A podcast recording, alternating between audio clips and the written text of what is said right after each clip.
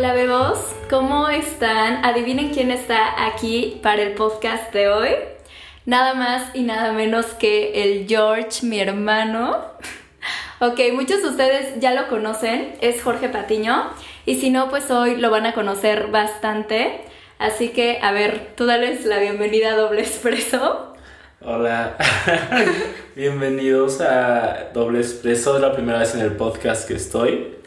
Em, estoy nervioso, pero veamos cómo surge esto. Ok, diles qué tema elegimos. Elegimos miedo al éxito, ¿no? No, miedo a no, miedo a no ser exitoso. Sí, este es un miedo que Pequi y yo compartimos, así que decidimos hablar de esto. Sí, estábamos pensando qué tema sería bueno y dijimos como, a ver, los dos hay que admitir cuál creemos que es un miedo que los dos tenemos, que mucha gente pueda tener y nos dimos cuenta que a los dos algo que nos da miedo es no ser exitosos. No tanto al fracaso como tal, porque creo que si le tuviéramos miedo al fracaso, no haríamos todo lo que ya hemos hecho ni logrado nada, porque siempre hemos hecho los dos lo que nos proponemos y también ambos hemos fracasado, pero entonces por eso no es de miedo al fracaso. Y solo les voy a dar un poco de contexto.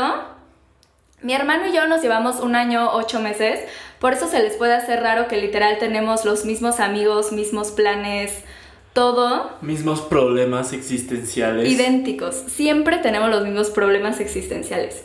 Y lo más este, curioso es que nos pasa al mismo tiempo. Y siempre hemos tenido, o sea, bueno, siempre hemos sido demasiado unidos. Literal, no conozco a ningunos hermanos así tan unidos. y obvio tenemos nuestras altas y bajas como hermanos, pero sí creo que podríamos hablarles mil, mil, bueno, de miles de temas, pero este es el que más creo que les puede servir. Así que ahora sí, vamos a empezar con una pregunta bomba. Ay, no. ¿Te consideras exitoso? Depende. Creo que justo dependo de si me comparo y con quién. Y eso está mal. Nunca deberías de basar tu éxito con quién te comparas pero es la verdad, o sea, a veces que siento que logré mucho y luego veo a alguien de mi edad que ya hizo 40 mil cosas más que yo quiero hacer y digo, ay, güey, no has hecho nada. Y al revés, también a veces digo, no, sí, felicítate, has hecho mucho, hay gente que no ha hecho nada, pero cualquiera de las dos está mal porque nunca hay que compararnos, pero a quien engañamos, todos lo hacemos. Y creo que eso es como lo peor que puedes hacer para fomentar esto, porque es lo que más te hace que tu miedo crezca. O sea, yo sí creo que compararnos también es una forma natural de medirnos o calificarnos, pero 100% está mal. O sea, debería de ser de ti contra ti. Y ahora, tú dices, yo sí te considero una persona exitosa. Si tú también te consideras una persona exitosa, ¿desde cuándo crees que eres una persona exitosa o cómo se ha visto el éxito a lo largo de tu vida? Creo que la primera vez que yo que tuve una probadita. una probadita de éxito. No, pero sí es en diferentes formas. Para mí, cuando bailaba, era como muy obvio con el baile medirme porque era, pues si te ponían hasta adelante en las coreos, iba, ganaba mis competencias y quedaba en una audición, castings. Era como muy fácil saber si estaba teniendo éxito o no. Y creo que esa fue como la primera vez que sentí que era una persona exitosa. Pero también lo he visto en otras cosas como ahorita mi trabajo no sé, hasta salir del closet y ser fiel a mí mismo es un éxito porque hay mucha gente que no lo hace. Eso, que entonces, Entonces creo que obviamente sí, sí me considero exitoso, pero como tengo expectativas muy altas, ya me desvié de la pregunta, pero si esa fue la respuesta. ok, o sea, te consideras, más bien, ¿crees que sí eres exitoso porque cuando te has propuesto cosas sí las has logrado desde una corta, o sea, pero Casi siempre, ¿no? Mm, no siempre. No. Bueno, y yo pues lo siento mucho. Dos, tres. Oigan, este episodio está un poco diferente porque pues es una plática de hermanos. Porque yo no sé hablar. Pero bueno, ok, ahora, ¿de dónde crees que viene ese miedo a no ser exitoso? Sí, creo que algo que yo pensaba, toda mi vida pensé que todos queríamos de que lograr lo mismo, de que el éxito así, de que verga, de que demasiado éxito, ¿sabes? De que mansión en Los Ángeles con 10 cuartos, alberca infinita, todo, todo. Pero luego me di cuenta, ya como a finales de prepa hablando con amigos así. ¿Y tú a los 25 años? No, pero que no. O sea, que hay gente que neta no le importa, que, que hay gente que ni siquiera lo ve como una posibilidad. Entonces me di cuenta que yo tengo muchas, muchos sueños, muchas aspiraciones y el simple hecho de que sí creo que las puedo lograr, que mínimo eso ya es un gran avance a mucha otra gente, este es lo que me pone demasiada presión. Ok, sí, o sea, yo creo que el éxito te has dado cuenta que para cada persona se ve diferente. Ajá, el problema es que el mío se ve muy, muy elevado. Ok, yo voy a hablar de dónde viene mi miedo a no ser exitosa, porque justo cuando estaba pensando en este podcast, me di cuenta de que viene desde algo mucho más profundo, que es el no dejar huella. O sea, para mí el éxito es una forma de dejar huella. Sí creo que la gente que más impacta es la que más huella deja, o no sé, toda la gente que recordamos, normalmente todos tienden a haber sido exitosos alguna vez en su vida. Por ejemplo, desde un artista, un personaje no sé, de la historia, una marca exitosa a nivel mundial, Disney, o sea, ¿qué impacta, qué impacto siguen teniendo tanto en nuestra vida?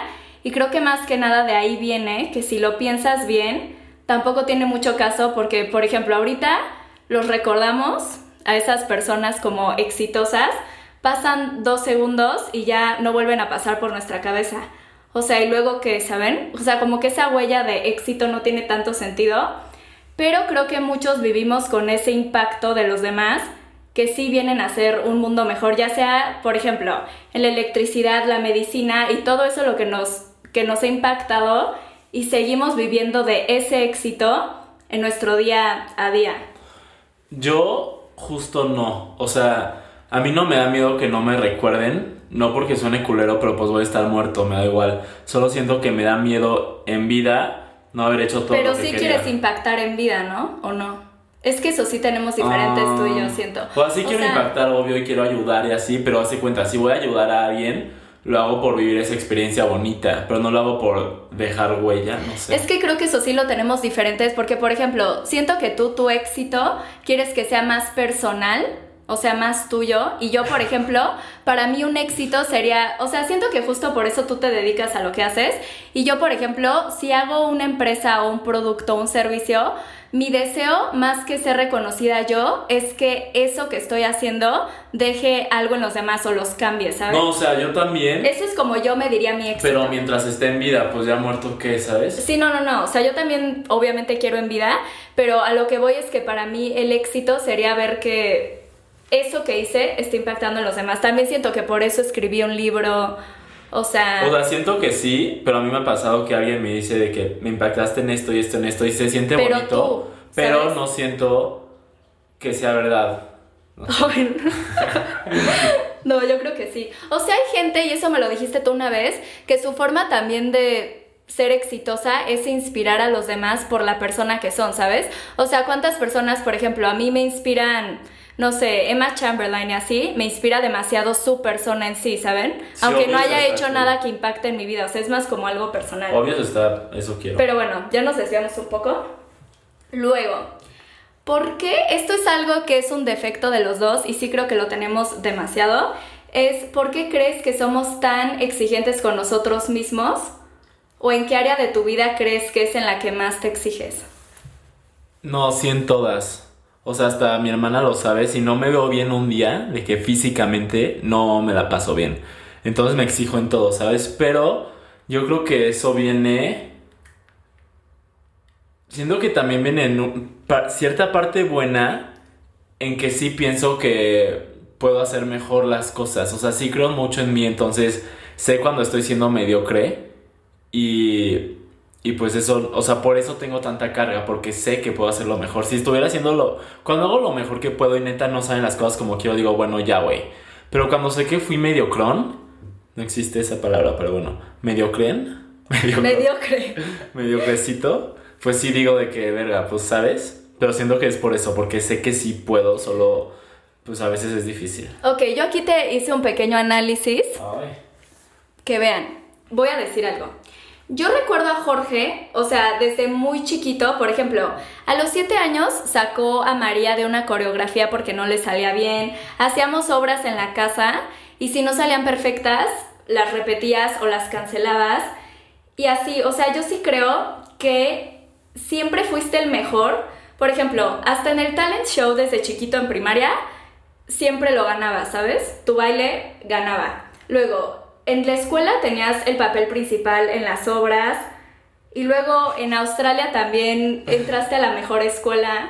O sea, esto no lo digo para echarle flores, ¿eh? Y yo ni crean. Pero, o sea, le estoy dando como un poco de background. Y sí siento que siempre has tenido como demasiado buen ojo, para decirlo así, como para los errores. O sea, como que tienes una visión demasiado creativa y que sí te das cuenta, que eso siento que yo también lo tengo, como que me fijo en los errores antes que en cualquier otra cosa. Ajá. Sí, soy muy perfeccionista. O sea, eso se me hace raro de los dos que seamos así, pero siento que siempre también como que un ejercicio, o sea, hasta me acuerdo, no sé, que íbamos a Disney y yo decía, ay, si yo fuera la dueña de Disney hubiera hecho esto, esto, esto, o sea, como hasta en Disney yo veía defectos, ¿saben? Como que siento que siempre los dos, por eso, o sea, a mí me cuesta mucho porque tengo amigos extraordinarios que los admiro y cuando me enseñan algo, siento que sí se toman mis críticas como muy bien, porque ellos también son perfeccionistas y saben que mi punto de vista sí le va a dar como al clavo, pero también tengo la gente, o sea, amigas que también hacen la verdad las cosas como muy, son muy mal hechas o les falta cierta creatividad, visión, lo que sea. Y a esas personas no les puedo dar siempre mi punto de vista porque sé que son errores que ni siquiera ellos valoran, ¿sabes? Eso es lo que yo creo de cómo somos tan perfeccionistas. Ok, la que sigue. Bueno, esta está muy corta, si tú la quieres decir está bien y si no, no. ¿Crees que nuestros papás o familia nos inculcaron esta creencia de ser exitoso? ¿O de dónde crees que venga? O sea, siento que un poco sí, pero no a este nivel. O sea, toda la ansiedad que hemos tenido mi hermana y yo ya sí ha sido por eso y la verdad es que lo dicen en psicólogos y así me dicen de que tus papás fueron muy estrictos o no te felicitaban por lo que lograbas y así, la neta cero, o sea, nuestros papás. Nuestros papás, ajá, es lo que yo te iba a decir, como que siempre estaban orgullosos de nosotros, hiciéramos mucho o poco, siempre recibíamos como la misma... Sí, o sea, siento que no viene de ahí, la verdad, siento que cero viene de ahí, sí lo he analizado mucho y no viene de nuestros papás ese, ay, ese peso. Yo creo, o sea, yo analizándolo de mi parte, y suena muy tonto, pero yo creo que fue literal por todo lo que nos han vendido en las películas y así, de tener como esta vida aspiracional o perfecta, en la que el personaje principal siempre lo tiene así, y yo me he dado cuenta de cómo, por ejemplo, este verano que estábamos ya en París con nuestros mejores amigos, usando la ropa que quería, o sea, que ya me sentía como exitosa, me di cuenta de cuántas veces mi vida ha sido como perfecta y cómo ni siquiera lo apreciaba tanto por estarlo comparando con algo que no existe, ¿saben? O sea, siento que eso nos pasa a todos. Y volvemos a lo mismo de comparar. Sí, o sea, creo que sí hemos romantizado mucho nuestra vida. Y justo, ve que yo desde chiquitos veíamos películas y así, como que. Y siempre hacíamos eso. Decíamos, decíamos, a ver, imagínate tu vida perfecta, o sea, de qué era, a ver, imagínate tu vida perfecta. Ahora tu esposo y esposa perfecta, ahora tus hijos perfectos, ahora tu casa perfecta, ahora tu ropa perfecta, o sea, como que todo el tiempo era imaginarlo perfecto. Pero justo, este, vi un quote hoy, estaba en inglés, así que lo voy a decir en español medio mal conjugado, pero que decía que inconscientemente todos los humanos nunca estamos presentes porque siempre pensamos que el momento que viene va a ser más importante que el presente. Entonces siento que es eso, que todo el tiempo, aunque ya estés viviendo un momento muy perfecto que soñaste, este, esa autoexigencia nos hace creer que el que sigue puede estar mejor, entonces solo estamos pensando en el que sigue. Y siento que sí me pasa que a veces algo que tenía muchas ganas de lograrlo lo logro y no lo disfruto como pensé que lo iba a disfrutar. Sí, a mí más bien me pasa también con cosas que hago, como las veo en mi cabeza tan perfectas, que eso es bueno, porque si las viera menos perfectas me saldrían todavía peor, ¿saben? O sea, siento que el intento a veces sale peor que lo que tenemos en la cabeza o a veces al revés. Pero yo sí tengo también, hablando de frases, una frase que yo tengo súper marcada es una que dice only the best is good enough, o sea, que solo lo mejor es suficientemente bueno. Entonces, siento que a mí siempre el ser suficiente como que no me basta, o sea, siempre quiero más, ¿saben? Aunque en mis calificaciones, por ejemplo, si en un proyecto me sacaba 8, era como, no, o sea, ¿por qué no me saqué 10, ¿saben? Si yo podía sacarme 10. Bueno, como que sí. siempre me pasa eso. Eso sí tampoco, o sea, yo soy perfeccionista en las cosas que me importan, pero tipo en la escuela que no me importaba me valía, o sea... no, es que a mí sí me importa. Sé que sí, sí que sí, si me decían haz este proyecto y a mí me emocionaba el proyecto, la neta sí era el mejor. Pero, y yo casi nunca me pasaba. Entonces soy perfeccionista con lo que me importa, con lo que no, la neta sí me da igual.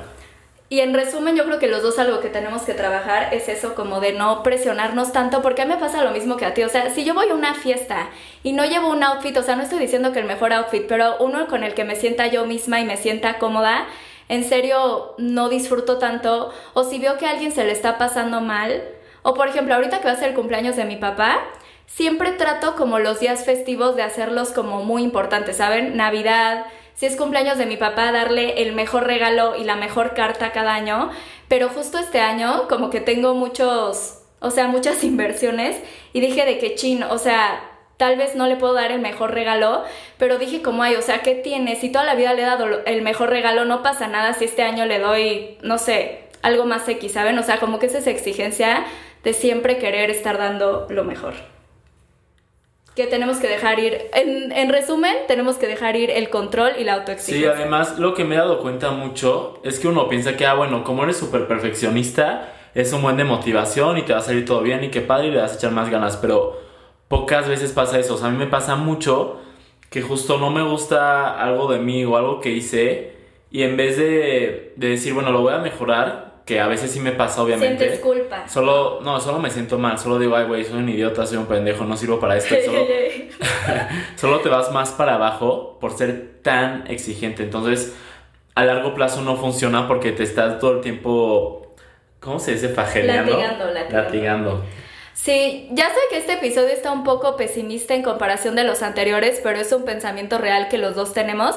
Y lo bueno es que ya lo tenemos súper consciente y los dos vamos a terapia, que eso luego quisiera grabar también un podcast con Jorge de la importancia de la desprogramación familiar, porque nosotros sí nos hemos quitado muchísimas creencias o patrones que no hemos querido repetir, porque es normal, por si están escuchando esto papá y mamá, no es que ustedes hayan hecho algo mal, para nada, son los mejores papás del mundo, pero siempre hay cosas que arrastramos genéticamente, conductas, o sea, mil cosas que, que dije.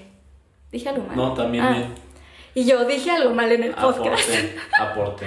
Pero bueno, ahora vamos con ya la última pregunta. Ok, ¿qué le dirías a ese Jorgito de hace cinco años o al de ahorita que todavía se preocupa por no ser exitoso o que duda de él mismo? O sea, piensa hace cinco años, si tuvieras visto tu vida ahorita, que pensabas que no ibas a ser exitoso o que justo Sí. tuviste que dejar el baile, haz de O sea, justo es dejar de tratar de controlar todo porque de verdad que aunque suene cursi, o sea, tienes mejores, la vida te prepara mejores cosas que pudiste haber imaginado y cuando tú limitas tu visión a una cosa, no sé, quiero hacer solo esto y estoy decidido a hacer esto de por vida, te estás cerrando la puerta a miles de otras cosas. Entonces, simplemente lo que te apasione, hazlo al 100, pero no, Si no no, te sale, cierres. algo más hay. O sea, a Sí. Jorge le pasó que justo nos fuimos, o sea, nos fuimos a Australia porque él lo aceptaron en la mejor escuela de baile. O sea, ya no podía estar como más arriba y era una súper oportunidad para él. Y estando allá fue pandemia y nos tuvimos que regresar, que obviamente saben que aquí en México, pues sí, las oportunidades de, en el arte no son las mismas. Y Jorge se deprimió muchísimo porque obvio el baile era su vida, ¿saben? Pero ahorita decimos, gracias a que fue pandemia, o sea, pudimos regresar a hacer muchísimas otras cosas, crecer de otra forma Sí. y así. Y si no hubiera pasado eso, ahorita seguiríamos en Australia, yo escribiendo y Jorge bailando. Sí, o sea, creo que ahorita tengo sueños más grandes que los que tenía, aunque allá estaba en la escuela que quería y quería ser bailarín y quedar en tal obra. Ahorita, la neta, si sí hubiera quedado en eso, siento que no me sentiría lleno y siento que me abrió el horizonte a muchas más cosas que ahorita me gustan todavía más. Entonces, solo es un confiar en que no siempre lo que quieres es lo mejor para ti, ¿sabes? Que eso fue justo lo que hablamos en el podcast antepasado y pasado. Por eso siento que este sí tiene que ver con los otros dos. Ahorita ya hace mucho más sentido. Y ya para que los escuchen. O sea, porque sí, la vida siempre te la voltea un poquito. Pero bueno, espero les haya gustado el capítulo de hoy. Ya sé que el audio no es el mejor y que tal vez estamos un poco dispersos o no sé. Yo sé que lo escucharon diferente, pero espero se queden con algo. ¿Hay algún consejo que les quieras dar? ¿Un libro que les quieras recomendar? ¿Tú leíste? Es que yo quería que él hablara del de You Are a Badass, que es un librazo, de verdad te enseña como a cómo ser súper auténtico.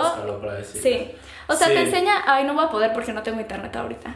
O sea, te enseña a ser súper auténtico y cómo estar siempre súper alineado con tu intuición y sí seguir tus sueños y todo, pero tienes que estar como muy consciente de tu autenticidad todo el tiempo. Es, se llama You Are a Badass de Jen Sincero, J-E-N Sincero. Ese libro cuando lo leí me cambió la vida, ya lo leí tres veces, así que he leído más libros, pero este siento que lo Yo lo leí porque él me lo recomendó y se me hizo también algo que sí practicas mucho en tu vida y me encantó. en español.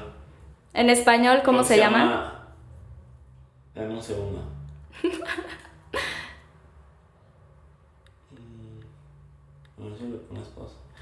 Se llama en español Eres un chingón.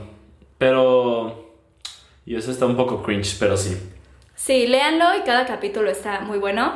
Y bueno, gracias por todo. Y en resumen, no hay por qué tener miedo a no ser exitoso. Siento que siempre que tengas el talento y las ganas, aunque no tengas los recursos o lo que sea, siempre todo se acomoda y sale bien. O hasta si no tienes talento, si le echas ganas, siempre queda más la persona que duró más tiempo insistiendo y fue más perseverante que el que tenía más talento. O sea, sí, aguanta, tú puedes. O sea, literal, esto es de aguantar. Yo sí puedo decir que en las cosas que más he aguantado es en las que mejor me ha ido y Jorge también. Y también es solo soltar y aprender a disfrutar el proceso, porque al final, si solo te enfocas en el final, eso también suena súper de que repetitivo, pero neta, aprender a disfrutar el proceso y ver lo bueno de todo lo que te está pasando y no solo el final, porque si no, no sirve de nada el final, de verdad. Sí, el final dura segundos y lo otro dura mucho más tiempo y el punto es disfrutar no eso en lo que te estás convirtiendo, aunque sí tiene sus sacrificios, pero al final lo vas a lograr. Pero bueno, los queremos mucho y gracias por escucharnos. Si quieren que haga algún otro podcast con Jorgito, pónganmelo en mi Instagram. Ahí les voy a poner cajita de preguntas de qué les pareció todo. Mi Instagram ya saben que es Paola Patino, está ahí en la portada. Y el de Jorge, ¿cuál es el tuyo? Jorge Patino 8, porque soy el 8. Para que ahí nos vean. Muchas gracias. Adiós.